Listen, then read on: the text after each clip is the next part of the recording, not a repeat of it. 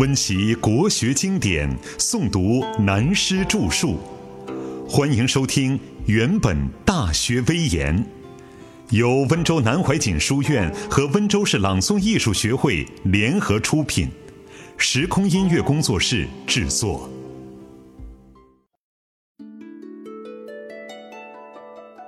四十七，上台容易下台难。前面说了“或备而入者，亦备而出”的观点，现在再简略借用过去那些家天下大小王朝前因后果的故事，作为备入备出的参考资料。周秦以前暂且不论，但从秦汉时期说起，我们根据历史，且看所谓汉高祖刘邦以一布衣平民，因为社会时势演变的趋势。遂提三尺剑，乘势而起，比项羽等人先入关中。那时秦始皇的二世已经被太监赵高杀害，再立秦二世的兄子子婴为秦王。等到刘邦君临霸上，秦廷上下知道大势已去，就由子婴素车白马，头颈挂着皇帝的印绶，捧着皇帝的符玺，在指道旁请求投降。诸将请诛之，但沛公刘邦说：“使楚怀王遣我，故以能宽容；且人以降，杀之不降，乃以属吏。”就把子婴交给部下来看管，自己再入咸阳，与父老约法三章，除秦苛政，还军霸上。这段历史大家都很清楚。后来，项羽到了咸阳，才杀掉子婴，放火烧了秦庭宫室和阿房宫。由此可见，刘邦比起项羽等人，开始起事的确宽容仁厚得多。后来，刘家汉朝的天下，好好坏坏，经过四百余年后，在历史上称为魏、蜀、吴三国的末期，被曹操的儿子曹丕篡位而灭亡。总算曹丕父子还是很有风度，并没有把刘汉最后一个皇帝汉献帝刘协置于死地。曹丕便以新朝魏文帝的名义封刘协为山阳公，让他安然活到五十四岁。但在西蜀还有刘家一支后裔，便是刘备的儿子刘禅，也就是阿斗。还在诸葛亮的保护之下，在成都称帝。等到诸葛丞相六出祁山身死以后，再也支撑不住，就投降了曹魏，也被封为安乐公。阿斗果然一生有福气，得到安乐的晚年。阿斗与孙浩的对比，其实这个时候曹魏天下的气数也快要完了。促使西蜀投降的是在曹魏的权臣司马昭手里的事。刘禅投降以后，还曾经发生过历史上最有名的趣事。看来比起汉高祖刘邦当年的豁达大度还要豁达。我想大家都知道，不过再讲一次，轻松一下也好。刘禅投降以后，举家迁洛阳，大臣无从行者。为秘书令细正及殿中都张通舍妻子单身从行。他在魏国被封为安乐公以后，有一天曹魏宫廷宫宴演四川戏，旁边的人看了都很伤感，但是阿斗却嬉笑自若。司马昭看了就对贾充说：“人之无情，乃至于世。”虽是诸葛亮在，不能辅之九泉，况姜维也？有一天，司马昭又问阿斗说：“颇私蜀否？”阿斗说：“此间乐，不私蜀。”细正知道了，便对阿斗说：“若王复问，宜弃而答曰：‘先人坟墓远在民蜀，乃心西悲，无日不思。’”因避其目。果然有一天，司马昭又问他想西蜀吗？阿斗便照细正所教的演答一番。司马昭听了说：“你今天怎么和戏正讲的一样的话？”阿斗听了就很惊奇地说：“诚如遵命。”这等于说你都说对了，正是戏正教我要这样讲才对呀，惹得左右人等都哈哈大笑不止了。读了汉魏之间的历史，看来对于古人所说“天道好还”的话，却是一点不差。有关刘汉末代降王，如刘协、刘禅的结局，就好像刘邦出道霸上不杀子婴一样，总算自然很公平的还他一个仁厚的结案。既然讲到这里，顺便一提三国时代的结束，东吴孙权的后人孙皓，被晋士司马炎所灭亡。孙皓也和刘禅一样投降晋朝。被封为归命侯，两年后自然死亡。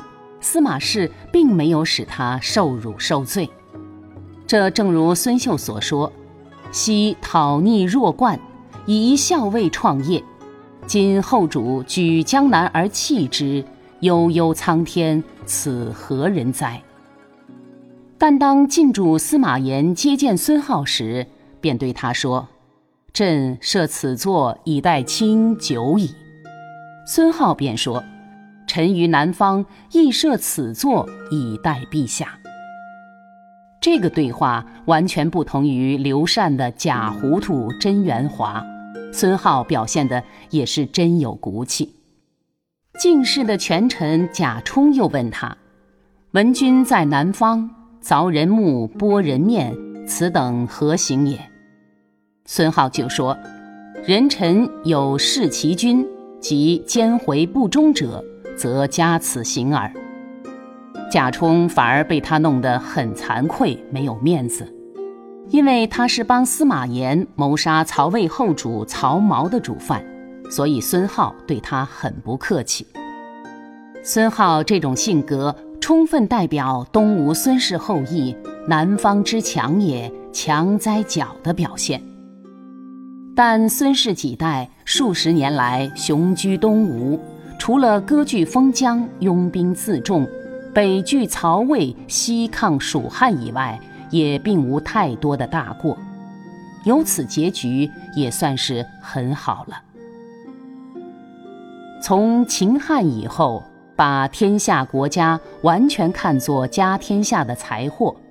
所谓政权，只是为家天下财货经营管理机构的组织而已。这种现象到了魏晋时期一百年之间更为显著。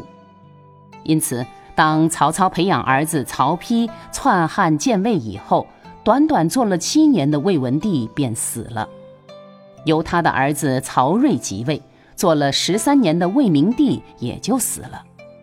但在这二十年的曹魏政权中心，早已隐伏着另一个专以阴谋起家的家族——司马懿父子兄弟叔侄的集团，又要取曹魏的政权而代之，变成司马氏的家天下了。所以，当曹睿死后，便由他的养子曹芳即位，勉勉强强维持了十四年的。五马同槽的曹氏王朝局面，弄得曹芳忍无可忍，便叫明了说：“司马昭之心，路人皆知。”因此，便被司马昭干脆的废了他，另立了曹丕的孙子曹髦，也只做了六年的傀儡皇帝，又被司马昭废了，封为高贵襄公，在另立曹操的孙子曹奂。做了六年有名无实的皇帝，就被司马炎彻底废黜，封为陈留王了事。从此便变成以司马炎开始称晋武帝的晋朝天下了。算来曹氏子孙三代先后只占有权位四十六年，所谓祸备而入者，亦备而出，是丝毫不差。刘毅的大胆直言，但当司马炎篡建曹魏的政权，史称为西晋王朝的开始，也便是历史上另一场滑稽悲剧的开锣。司马炎的为人本来便是司马氏的权力世家子弟，深受家族的阴谋教养，所以他由父亲的余荫顺手牵羊做了晋世祖的武帝，便志得意满。青似南郊，在拜天的时候，就问身边的司隶校尉，等于后世的人事行政部长刘毅说：“朕可方汉何地？”刘毅就干脆地说：“桓灵。”这是东汉末期两个败家的昏君。司马炎听了说：“何至于此？”刘毅说：“桓灵卖官潜入官库，陛下卖官潜入司门，以此言之，殆不如也。”这是说你还比不上汉桓帝和汉灵帝呢。司马炎听了，大笑说：“桓灵不闻此言，今朕有直臣，故为圣之。但他的好色，比起秦始皇、隋炀帝也差不了多少。他选了东吴的妓妾五千人入宫，服侍他个人的宫女太监们，差不多也有一万人。因女色太多，难分专宠，便长乘羊车。”自其所知，放任他随便他走到哪里，至便宴请，就留宿在那个宫女的宫中饮酒作乐。因此，宫人竟以竹叶插户，沿之撒地，以引地车，引来司马炎所乘的羊车。他是这样的，经常日事游宴，当然就怠于政事，不管国家天下的政事了。所以，两晋初期的司马氏家天下的政治权力中心，实际又操在权臣贾充等一般佞人的手里。但他也算享受了身为天子、富游四海的皇帝之福二十五年，便由他的痴呆儿子司马衷即位。被后世嘲笑叫“蛤蟆皇帝”的晋惠帝，就是这位活宝。他的皇后便是贾充的女儿，也是在晋史上最富有丑闻的假皇后。她生得丑而短黑，妒疾多权诈，但又极其浪漫淫荡。可是这个痴呆皇帝司马衷反是避而未之，因此晋氏王朝本身早已乱七八糟，不足以领导天下了。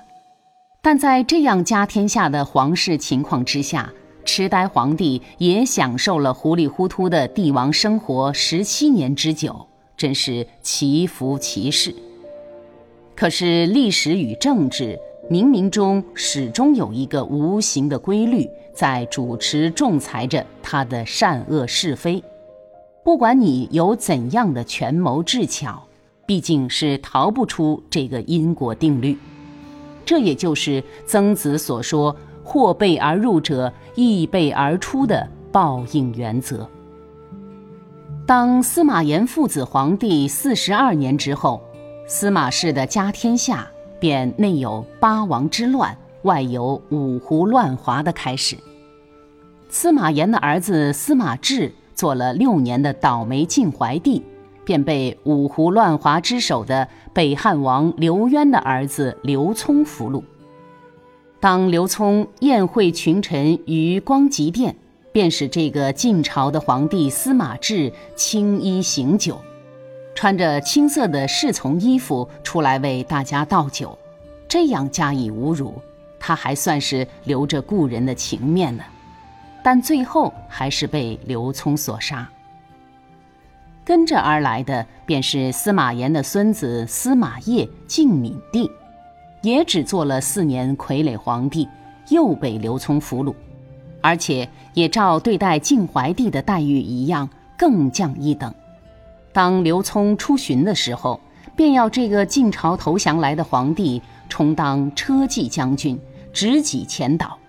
见者指之曰：“此故长安天子也。”故老有弃下者，但这样还不算了事。刘聪又当着宴会群臣的时候，再命令他行酒洗绝，以而又使直盖，近臣涕泣有失声者，尚书郎兴兵起，暴地大哭。